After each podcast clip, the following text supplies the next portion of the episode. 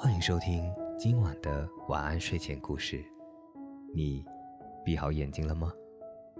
今晚的故事是《十二个猎人》。从前有个王子，他非常爱一位美丽的公主。可是王子得知父亲病重的消息，便要离开公主，回到自己的国家。临行前，王子留给公主一枚戒指作为信物，并许诺等他当了国王之后。就会回来娶她。老国王在临死前要求王子与另一位公主订婚。王子处于极大的悲痛之中，想都没想就答应了。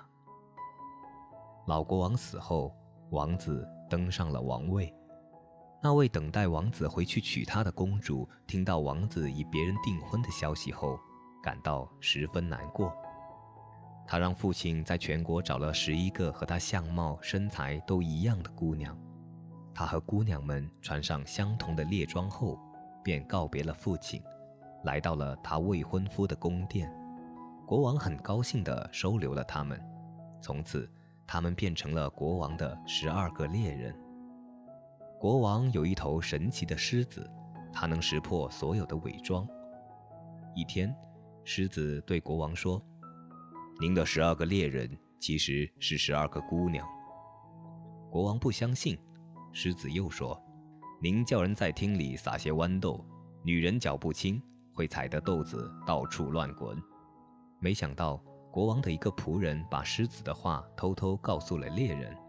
第二天早上，猎人们装出很有力气的样子去采豆子，狮子的试验失败了。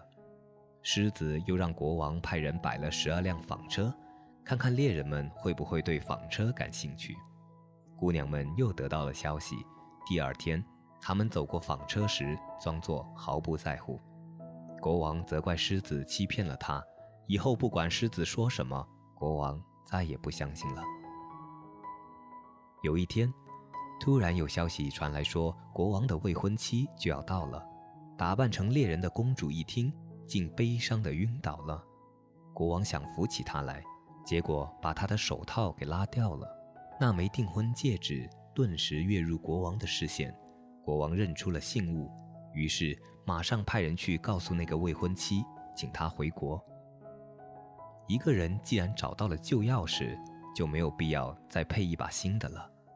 狮子也重新受到了宠爱，因为他的确说了真话。嗯，这个故事告诉我们，说了真话就会受到宠爱。今晚的故事就讲到这里，我是大吉，一个普通话说的还不错的广东人。晚安，好梦。